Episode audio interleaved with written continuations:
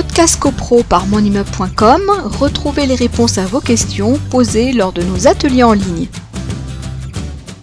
Pour ceux qui voudraient porter plainte, pour ceux qui voudraient euh, euh, se demander s'ils peuvent avoir des, recours euh, de, alors soit à l'amiable avec des, alors je sais plus, on a des conciliateurs, euh, soit. Euh, Alors, je fais juste un aparté sur le conciliateur. Je rappelle que le conciliateur de justice, c'est quelque chose qui n'est pas coercitif et qui, qui, qui ne revêt aucun caractère obligatoire. C'est-à-dire que le conciliateur, vous pouvez euh, saisir un conciliateur, vous allez sur, vous tapez conciliateur de justice, vous allez avoir des adresses, etc. Et euh, normalement, la conciliation, enfin, c'est pas normalement, la conciliation, euh, évidemment, il n'y a pas de ministère d'avocat, il n'y a pas de représentation, c'est en direct, hein, j'allais dire. Donc, si c'est un trouble qui est subi collectivement, euh, votre syndic euh, peut euh, représenter le syndicat des copropriétaires, mais très souvent, le syndic bah, est, est, pris par d'autres activités, il mandate un avocat. Euh, pour euh, représenter le syndicat en conciliation. Alors, on a rencontré des difficultés au, moment des conciliations euh, parce que vous aviez des conciliateurs qui disent Ah oui, non, mais l'avocat représente mais ne peut pas assister. Mais en fin de compte, ça a été réglé. Donc, en tout cas, pour, pour faire court, le syndicat peut intervenir si le, préjudice est subi collectivement. Si vous êtes un, copropriétaire ou un occupant, en tout cas d'un immeuble, qui subit individuellement un trouble de voisinage, bah, vous mènerez votre action tout seul.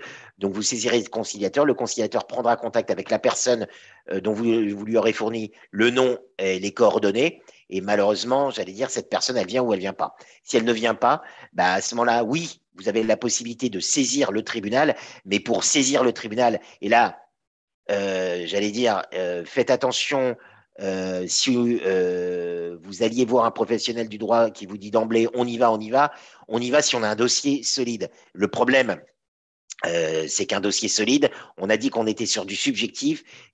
quand vous allez devant un tribunal, qu'est-ce que vous faites? Vous remettez un dossier, un dossier papier. Vous affirmez quelque chose, vous ouvrez la cote et vous avez la preuve. Donc si, euh, je sais pas, euh, euh, quelqu'un a été pris en flagrant délit de graffiti sur les murs, etc., vous ouvrez la cote, vous avez des attestations, Madame Intel, Monsieur Intel, qui dit oui, oui, je suis propriétaire, j'habite là, j'ai été témoin d'eux, etc. Vous vous constituez une preuve, vous avez pris des photos, etc. Quand il s'agit d'odeur, les odeurs, elles ne sont pas transportables devant un tribunal. Donc là aussi, vous pouvez avoir des attestations de gens qui relaient et qui disent oui, euh, très souvent, nous sentons de fortes odeurs de cuisine qui proviennent de l'appartement, etc. Et là, le problème, c'est que le tribunal doit être convaincu par ça, de dire si lui, pour son, son pouvoir souverain d'appréciation, est-ce que c'est considéré comme une, un trouble anormal de voisinage ou pas On est dans du subjectif. Euh, donc voilà, c'est ça. Et s'il considère que c'est un trouble anormal de, voisinage, comme l'a dit Isabelle en préambule, euh, bah, il faut un préjudice. Et on le quantifie comment le préjudice? Ça vaut quoi?